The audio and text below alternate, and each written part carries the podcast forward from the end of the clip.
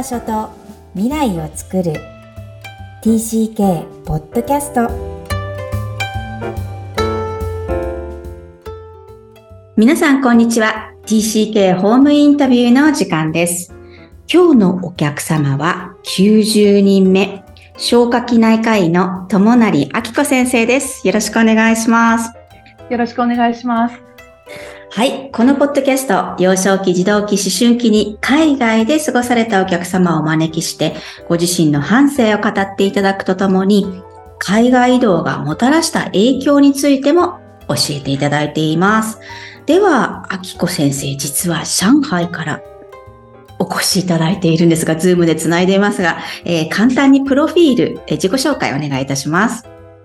はい。友成あきこと申します。え消化器内科医を上海で今8年目ですね、やっております。はい。よろしくお願いします。お願いします。では、あきこ先生の TCK ストーリーを紐解いていきたいんですが、まずは横浜市生まれ、えー、日本で育ってるんですが、3歳の時に、えー、まず、香港、イギリス領土ですよね。まだ香港が返還されていない時代ですので、えー、香港にいらっしゃった。はい。この時代の記憶ありますか？はい、そうですね。あの、やっぱりうっすらとはなってしまっているんですけれども、あの、どのような場所だったかというのは覚えてはいますし、あの、妹が二人香港で生まれてますので、まあ、それは非常に強烈な思い出ですので、はい、あの、まあ、経験としては自分の身になっているかなとは思います。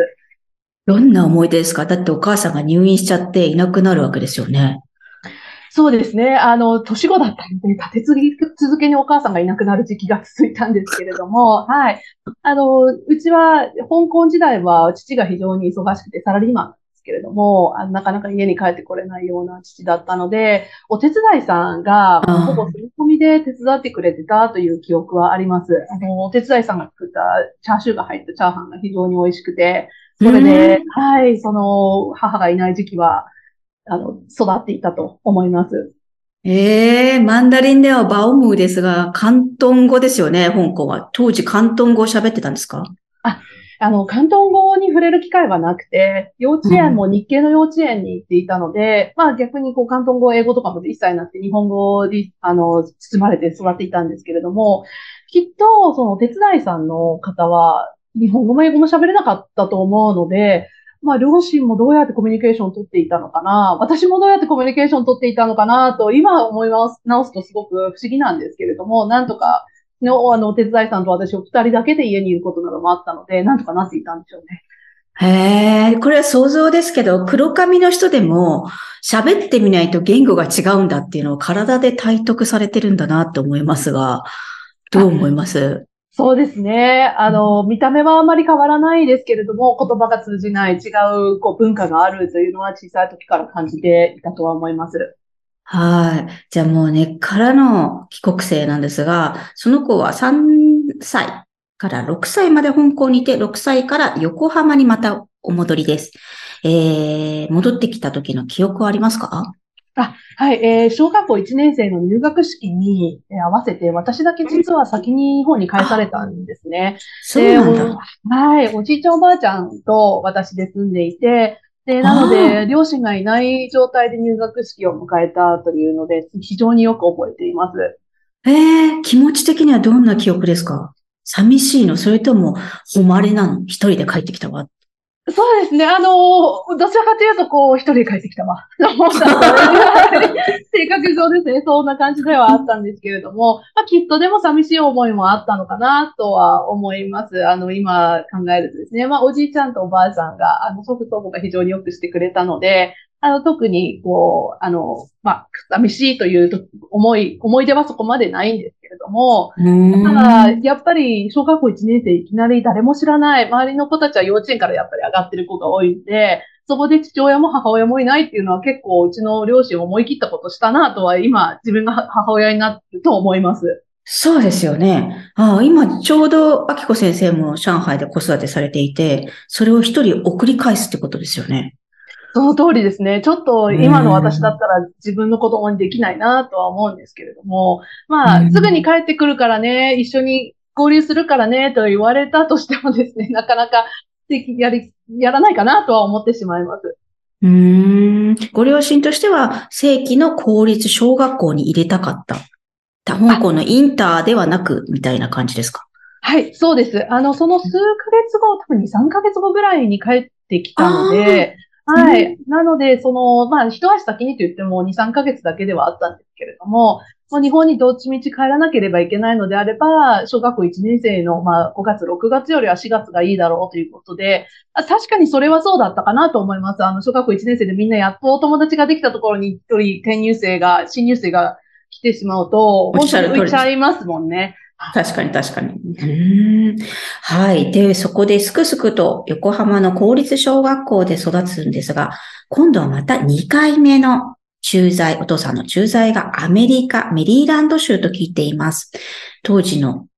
様子、行きたい、行きたくないだ気持ちも含めて教えてください。はい。あの、アメリカと決まった時は、まあ楽しみもありましたけれども、一回も行ったことない国だったので、やはり不安もありましたし、お友達がやっとできていた時期なので、すごく悲しくて、あの、ソファーに突っ伏して行きたくないって言っていた記憶があります。で、お別れ会とかしてもらってね、すごく寂しい思いをしたはしたんですけれども、まあ、行ってしまったら、もう、あの、すごく楽しい時代、時期を過ごせたので、あの、まあ、行く前は本当にあの、小学校3年生なりに非常に葛藤があったんだろうなと思いますけれども、あの、そうですね。まあ、いくつか選択肢がなかったので、はい、妹たちと行きました。妹たちか。そうですね。妹はこの時代、まだ3歳とかなわけですよね。そうです。はい。3歳と5歳でした。じゃあ結構こう我慢をしてないつもりでも強いられた時代なのかなと思いますが、頑張り屋さんなんですか？あそうですね。あの、まあ、妹たちはもうまだ何も分かっていない状態だったので、まあ、私が多分一番手がかかったと思いますし、行きたくないと言ってるのも私一人だったので、結構味方がいないような感じではあったんですね。で、あの、まあ、きそうですね。言葉も行く前に、あの、英語の学校に行かせるとか、そういうことされるご両親も、あの、いたみたいなんですけれども、うちは一切そういうことがなくて、いきなり放り込まれたので、まあ、やっぱり最初行った時は本当にカルチャーも、ランゲージも両方ショックを受けました。うん、現地校と聞いています。一番そのショックだったことって何ですか？あそうですね。やはりあの、言葉がもう一切わからなかったので、まあ皆さん帰国生の方、一度は経験している方の方が多いと思うんですけれども、当時の日本の教育、英語の教育一切なかったですので、公立の小学校だと、カリキュラム上になかったので、もう本当ハローも言えるか言えないかというような状況で、で、私が言っていた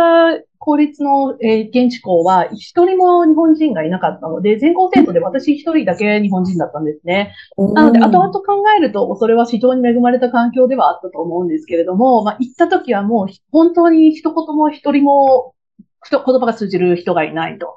いう状況でしたので、あの、よく覚えてるのが、えー、うん、で、まあ、本当1、2週間の時に、まあ、クラスでこう何かを話していて、で、みんながわーってこう笑ったんで。すね。で、もちろん何に対して笑っているのかわからなくのはもちろんなんですけど、なんか自分が笑われているような気がして、きっと違ったと思うんです、後から考えると。でもそういうこうなん、あの、もう小学生なりにこうちょっと被害妄想みたいなものが出てきてしまうぐらい、こうあの時は追い詰められているんだろうなとは思います。へえ、だったら普通だったらこれもう行きたくない学校になるんですけど、どうだったんですか、はい、私の記憶上は学校に行きたくないという瞬間はなかった。すごいね。はい。立ち向かうですね。はい。はい、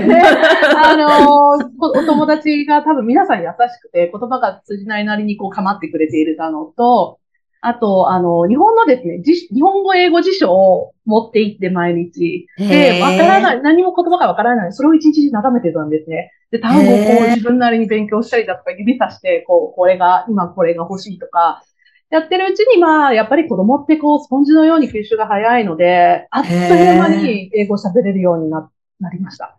何ヶ月ぐらい何年ぐらいっていう感覚ですか？それは。そうですね。もう3ヶ月ぐらいだと友達同士の簡単なコミュニケーションが取れていて、で、ESL というのに入ると思うんですけど、うん、一応6ヶ月でそれは卒業できて、で、はい、あの、なので1年後ぐらいにはもう勉強も、まあ小学校の勉強ですけれども、落ち着けるようになっていたので、ちゃんとこうみんなのレベルに追いついたのはやっぱり1年がかかっているとは思います。なるほど。1年で済むんですね。これ、キンダガーデンとか1年2年生ならわかるんですけど、結構9歳、10歳まで来ると、日本もそうですけど壁じゃないですか、10歳の。うん、そこから1年でいけるのは結構語学センスがあるなと思いますが、この中3から、あ、ごめんなさい、小3から中3の約6年間のアメリカ生活で一番思い出で、これは忘れられない私の黄金期、エピソードを教えてください。はい。そうですね、黄金期。あのー、まあ、一つはそのスポーツがすごく盛んで、あの、日本と違って塾とかには行かないで、合格はもう勉強する時間じゃない。今は違うかもしれないですけど、もう私の子供の試合はですね、もう周りみんな遊ん遊び回ってたんですね。なので、もう、あの、日本ではできないような、ちょっと変わったスポーツ、うん、アーチェリーとか、うん、ライフルを打つ、的に立って打つだとか、ということを経験できたのは、すごく楽しかったですし、当時も楽しかったですし、今でもこう、なかなかですね、アメリカじゃないと経験できないことをさせてもらっていたな、というのはあります。で、アーチェリー？アーチェリーをやってたんですね。アーチェリーとか、あとですね、あの、ライフル、ライフルシューティングって、こういう長い銃をこう撃つのをやったりだとか、まあ、カヌーをやったりだとか、本当にいろんなことをやらせてもらったので、それはすごく恵まれていたなと思います。うん。あと、はい、おっしゃってた。はい。あとはやっぱりその、いわゆる、こう、アメリカのスクールドラマに出てくるような、こう、学校生活、あの、ミドルスクールからハイスクールまでですね、中学校から高校までですけど、うん、まあ、それでこう、あの、廊下にロッカーがあって、その、これみんなで立ち話をしたりだとか、うん、あの、まあ、プロムっていうダンスパーティーがあるんですけれども、そういうのにですね、みんなでおめかししていったりだとか、というのは、もう、私の中で黄金の思い出になってます。ねえ、私ダンスパーティー行きたかったんだよね。あれは行けてよかったです。楽 しかったです。何するわけじゃないんですけど、うんうん、なんか、あの、当時はね、あの、子供なりに楽しいんですよね。うん、さあ、それで、えー、ずっと続くアメリカ生活と思いきや、中3で日本に戻られます。それはもう、計算上分かっていたことなんですか？それとも突如なんでしょうか？あ実はもっと早く帰る予定だったんですね。あの、大体仲裁のターンオーバーがこう3から4年間なので、ただ、あの、まあ、うちの父がアメリカが非常にいいと、子供たちの教育上も非常にいいので、あの、ぜひこのまま仲裁を長くしてくれないかと会社の方に掛け合ってくれて、で、それでこれだけ伸びたので、まあ、ついにこの時期が来たかという感じではありました。あの、特に、そうですね、あの、まあ、もうというよりは、あ、ここまでいられたと、ここまでアメリカに行かせてもらえてありがたかったなという思いの方が強かったです。うんうんうんうん。じゃあ、小3まで日本の学校を知ってるといえども、随分6年経つとか、ね、結構浦島太郎になるとは思います。どんな気持ちで移動、もしくは帰国をされてるんですかはい、あの、やはり、こう、一番多感な、こう、人格形成を、が行われるような時期にアメリカにいてしまって、で、補修校にも行かず、日本人学校にも行かず、周りに日本人も一人もいないようなところにいたので、まあ、心はアメリカ人になっていたと思います。うん、で、あの、アメリカの国旗がついてこう、T シャツとか、イベントも全部アメリカのですね、国歌を歌ったりだとかだったので、まあ自分は日本のパスポートしか持っていないけれども、まあアメリカのアイデンティティだと思っていたので、あの、実は、えー、当時としては珍しいんですけれども、アメリカにそのまま一人だけ残るというような、あの、選択肢を親、こう、両親がちょっと考えたタイミングもあるみたいで、特にその私、あちらで飛び級していたので、まあ、このまま行けば早めに大学に行けると、うん、あの、18歳まで待たずに行けるというようなことが、日本ではそういうわけにはいかないので、まあ、それをこの子に、あの、強いるのかと。このままアメリカのレールに乗っけてあげた方がいいんじゃないかだとかということで、ね非常に葛藤があったと思います。あの、このお父さんお母さんならそうさせそうですもんね。そうですね、友人の家に、あの、こう、アキコだけ、お置いてもらえないかと、そのままこの中学校、高校行って、で、大学まで行かせるというようなことも、あの、考えたようなんですが、あの、当時は、やはり、あの、日本人がそのまま大学を卒業して、就職してというのがあまり前例がなくて、で、まあ、そうなった方もビザ問題で急に帰国しなければいけない例とかなどを、うちの父が見ていたので、周りの人のアドバイスもあって、やはり彼女は日本人で、日本のパスポートしか持っていないから、日本に返して、日本の大学を出した方がいいというアドバイスをもらったみたいなんですね。なのでうん、どちらかというと、私はアメリカに残りたかったです、その時は。で、このままですね、あの、大学に早めに行って、という、そういう準備も自分の中で若干していたので、帰りたくはなかったですけれども、もう親に従うしかない年齢でしたし、あうんの、帰って、非常に浦島太郎ではありました。なるほど。それオプションっていうか違う道を想像しちゃってるがために、しかも飛び級しちゃって自分でも頑張ってる子だから、余計なんか辛そうだな。しかもアメリカンアイデンティティですよ。そうですね。すごいなと思います。その子が、はい、中3日本の公立中学校、いかがでしたでしょうか？はい、もう全く違う世界で、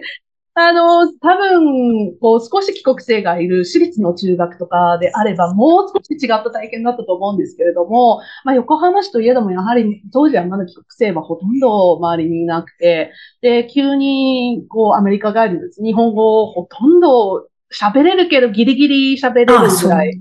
ぐらいだったの家の中でしか喋ってなかったですし、うちあの、姉妹間も英語になってしまっていたので、本当に。親しか喋る人がいなかったんですね。そうなってくると、うん。喋る日本語もちょっと、その若者が喋るような日本語ではなくて、親だとかが喋っているような、あ教科書みたいなね。はい。教科書みたいな、大人風の日本語を喋っていたので、きっとすごくおかしかったんだと思いますし、まあ、文化も違うので、あの、まあ、一応小学校3年間の日本の横浜市の小学校に行ってたので、そこから上がってきている子に会った時に、ああ、久しぶりってこう、ハグをしたんですね。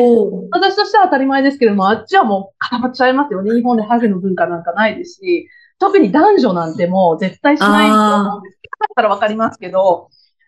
で、それであの、まあ、いじめられていたみ、みたいなんですね。で、ここがちょっと私自分でも面白いなと思うんですけど、はい。あの、最初いじめられていったと、あの、いうことに、を卒業式の時に知ったんです。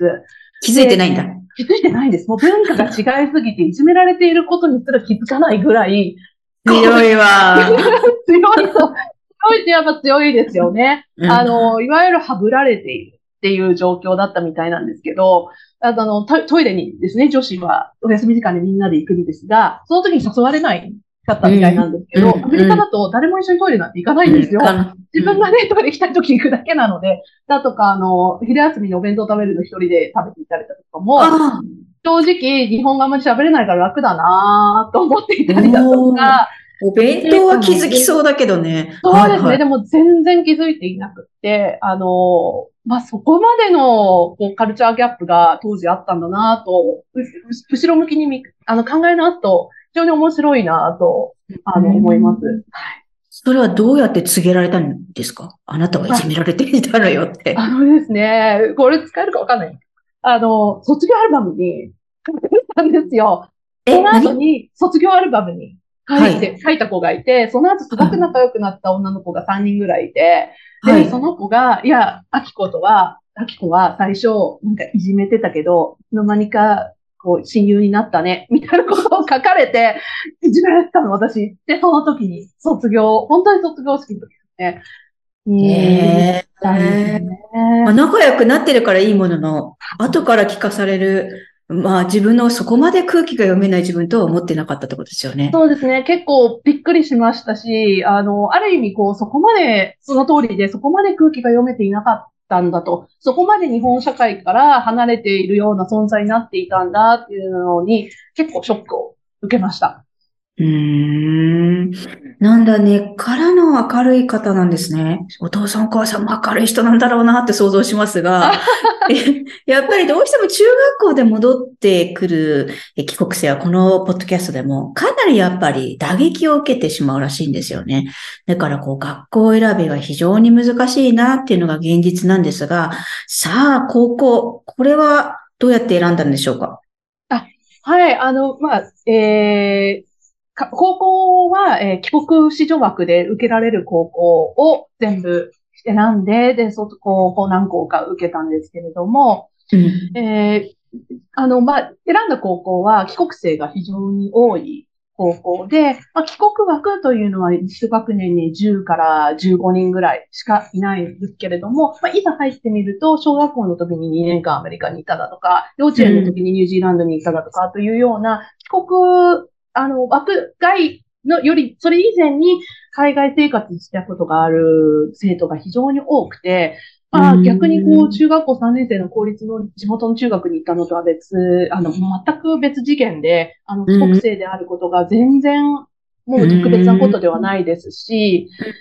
はい、あの、英語が話せる子も周りにいっぱいいましたし、はい、そういう意味では、馴染め、馴染める速度は非常に速かったですし、あの、とてもいい高校だったなとは、私にとってはいい高校だったなと思います。なるほど。じゃあ、海外が長い子には、やっぱり周りが帰国っていうか、帰国者の枠以外でも、その、海外体験をしているお友達がたくさんいるってことは、自分は守られたなっていう感覚があるってことですか？あはい、その通りです。やはり、あの、うん、同じような共通の経験をした子がいるということは、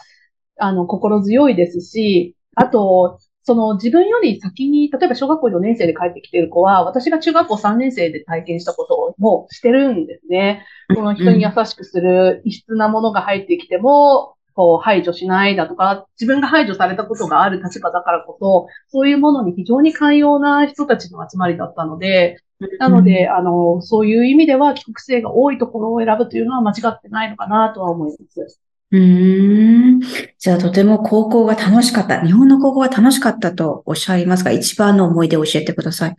はい、もう本当に楽しくて、もう部活も、もうしっかりやってましたし、あの、文化祭などもですね、もう、非常にこう中心メンバーになって しっかりやるような感じで、もう、まさに満喫してですね、逆に勉強は、こう、あんまり、高校1年生、2年生の時は全然しなくて、親に怒られてばっかりだったんですけれども、あの、こう、個々を尊重してくれる学校だったので、まあ、誰かちょっと違う発想をしていたりだとか、違う格好をしていたりだとかしても、こう、それを異質なものとしてないで、こう、それもその人だよね、というような感じだったので、まあ、それがあって、きっと部活もやろうだとか、文化祭もやろうだとか、イベントに全部、あの、参加しようという気持ちになれたんだと思います。とてもこう滑らかに日本に入ってきたなっていうイメージ、まあ中3はともかくですよ。はい。あるんですが、さあじゃあ医学部を目指して医学部に入ったら余計、これこそドメスティック日本を体験されたのかなと思うんですが、あいかがですか？そうですね。あの、医学部はドメスティック日本そのもので、またこう、ね、ッとドメスティックに、はい、バーッとこう引きの、戻された感じで、特に私国立の、あの、医学部に入ったので、はい。こう、非常に、はい、みんな背景がですね、似ている、こう、ザ進学校から、はい、来る方で、ほとんどの人が関東出身で、という、あまあ、ある意味、高校とは違う、かなり均一な背景の方が多かったですので、私は逆にまた質になったんですね。こう、帰国生で、あんまりこういう経緯でバッと入ってくる人もいないので、あの、ただまあ、大学ですので、あの、まあ、帰国生の、もし今後、こう大学、あの、今後ですね、帰国生になるお子さんに言いたいのは、大学はあまり気にしないでいいよと。やっぱり中学、高校ほどは人との結びつきを強制、そのクラスというわけではないので、もう自分が付き合いたくない人とは付き合わなくていいですし、付き合いたい人を選べますので、中学、高校ってそういうわけにいかないと思うんですよね。クラスに30人から40人いて、毎日毎日同じメンバーで合わせますけど、大学は選択科目になりますし、あの、医学部のは、えー、うちは100人なんですけど、まあ、そこはどうしてもですね、100人で固まるんですが、でも100人いますし、あの、うん、そうですね。まあ、あの、高校に比べたらドメスティックではありましたけれども、そこまでこう、中3の時ほど、わーという感じはなかっうーん。なんだ、意外でした。ここのとてもヒエラルキーの医師会なので。た。そうあります。はい。外から見てるとめっちゃドメスティックに見えますから。でも意外と帰国は医者が多くって、どうやって過ごしてんのかなって思って、そうですね。それは興味津々です。わかりました。じゃあ、今思うと、この海外移動、えー、秋子先生の場合2回ですよね。はいえー香港はしかり、えーアメリカはまあメインですけども、はい。海外移動がもたらした影響があるとしたら教えてください。はい。あの、やはり一つは、その視野が非常に広くなったとは思います。はい。で、私は今上海にいて、上海で子育てしているのからも、まあ、若干、あの、きっと伺っていただけるように、私自身の海外生活が非常に価値があって、で、成功体験であることが、私が上海に海外で子育てをしようということにつながっているので、自分の中で、まあ、香港ないしアメリカで育ったっていうことは、非常に価値のある、あの、体験で、まあ、両親に非常に感謝している部分ではあるんですね。うん、で、あの、もう本当に一つ、他の言語が、あの、喋れるということは、まあ今後 AI やコンピューターなどでですね、翻訳ががいなくなるなどの話もできてますけど、やっぱりそれはそうではなくて、はい。を通じてわかる文化、通じ合える、こう、あうんの呼吸などは絶対に消えない人間同士のつながりですので、まあ、それを一つ、こう、武器として得られるということは非常に胸を張ってもらいたいなと、特性には思ってます。で、それを私は本当にあの宝物で、まあ、それのおかげでここまでこう医者にもなれたと思っていますし、あの、医者になってからもですね、こう英語がネイティブとして話せるというのはもう本当に武器で特別な場面にいろいろ出させてもらったこともあるので、あの、ぜひですね、それを活かせる、活かせないとは別に、あの、うんこう、誇りを持って、はい、もらいたいなとは思っています。うーん。ありがとうございます。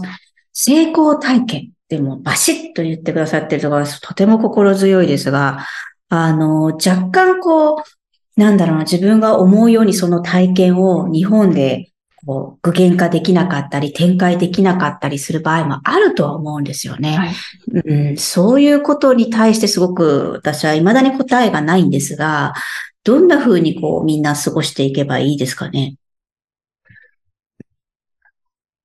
いい質問ですね。うーん。まあ、私はたまたま英語圏の国に行けたので、あの、他の言語のですね、まあ、英語ほどメジャー言語じゃないところに行ってる方は当てはまらないかもしれないんですけれども、あの、英語ができるということはですね、あの、他の英語はあんまり勉強しなくていいってことなんですよね。あの、うん学校に帰って確かに、確かに。はいだから一つ、こう減るんですよ。あの、科目として勉強しなきゃいけない。やることがね。はいはい、はい。で、例えば高校受験でも大学受験でも中学受験でもいいんですけれども、あの、中学受験に英語あるのかな？ないのかもしれないんですが、一つ科目が、私なんて大学受験の時も、英語の大学受験対策したの多分10分とかなんですね。で、はい いいこう、こう参考書をやって、あ、これなら自分解ける。で大丈夫。で、終われるところ、まあそこ、それはちょっと極端な例ですけれども、うん。一つ人よりもうできるものがある。あるっていうことか。はい。例えばセンター試験でもフランス語だとか、他の言語の選択もありますし、まあ、それが、あの、そういうところですね、をこう、うんまあ、使っていくという意味では、他の人よりも一段上にいるということで、まあ、それが一個の利用方法ですね。私は医者は全然英語を使う職業だと思っていなかったので、使うんですよね。そうですね、うん。非常に使う。皆さんおっしゃいますね。なってみたらうん、なってみたら非常に使います。今も、あの、診療は100%英語でやっていますので、うん。まあか結果的にそういう道を選びましたけれども、うん。どんな道を選ぶにしても、やはり異文化であの辛い思いをして、うん。あの自分の意思とは関係なくこう引っ張り回されたということは絶対に強みになってますし、精神力、胆力がもう海外に出たことない人とは絶対違うので、まあ、そこがどのように活かせるかという質問には答えられてないかもしれないんですが、あの、ど、いつかそれが生きてくる時はあると思います。ああ、素敵です。全然、あの、答えていただきました。まず、精神力、胆力って言い切ってくれたのが、すごい嬉しかったです。本当にそうですよね。はい。パワフルなアキコ先生を見れば、皆さんも、はい、わかるかと思います。では、アキコ先生にも最後の質問をさせてください。Where is your home? はい。まあ、home is where the heart is という英語があると思うんですけれども、本当に自分がその場で今一番いいと思えるいい生活も含めてね、まあ、あの、comfortable ですね。まあ、体的にも精神的にも環境的にも、あの、こう、comfortable だと思うところがホームだと思います。で、それがまあ家族と一緒に撮ろうでもいいし、逆に家族と一緒にいたくない人だって言いますし、あの、家族はそれこには必須条件でもないですし、国だってどこでもいいですし、あの、本当に自分が今一番居心地がいいというところがホームだと思ってます。おじゃあ、comfortable がキーワードってことですね。はい、そうですね。わかりました。えー、今日は、イギリス領だった香港、そしてアメリカ2回の、えー、海外生活をされた、今は上海なので、えー、上海が一番長いかな？ですね。あ長くなっちゃいました。はい。おはい。えー、友成明子先生においでいただきました。ありがとうございました。ありがとうございました。明子先生の TCK ストーリーでした。もう何にも言うことないですね。本当に、えー、声のまま、えー、皆さんにお顔をお見せできないのが残念なくらいとってもこう躍動感のある、えー、言葉に感情を乗せて喋っていただける先生なんですが、成功体験でしかないという自分の TCK 体験、えー、両親に感謝しかないというふうにおっしゃっていました。私が個人的に、えー、とてもヒットしたのは、うん、言語はやっぱり武器なんだと。もうはっきり断言なさったとこです。えー、つまり、人が喋るのは、え、AI にとって変わると言われているけど、人間同士のつながりっていうのは、言語は文化が内包されているからこそあるんだというふうに、えー、仰せだったのが、えー、言語を学んだものとしてはとても嬉しく思いました。えー、ぜひぜひ皆さんがどの言語を学んだか、英語以外の方もいらっしゃると思います。ぜひ将来的にもそれを学び続けてほしいなと思います。この番組ではお悩みや質問を受け付けています。さらに TCK ホームインタビューにお越しいただける皆様を心からお待ちしています。詳細は育ちネット多文化で検索してホームページよりアクセスください。ポッドキャストを確実にお届けするために、購読ボタンを押して登録をお願いいたします。今日も TCK の気持ちにありがとう。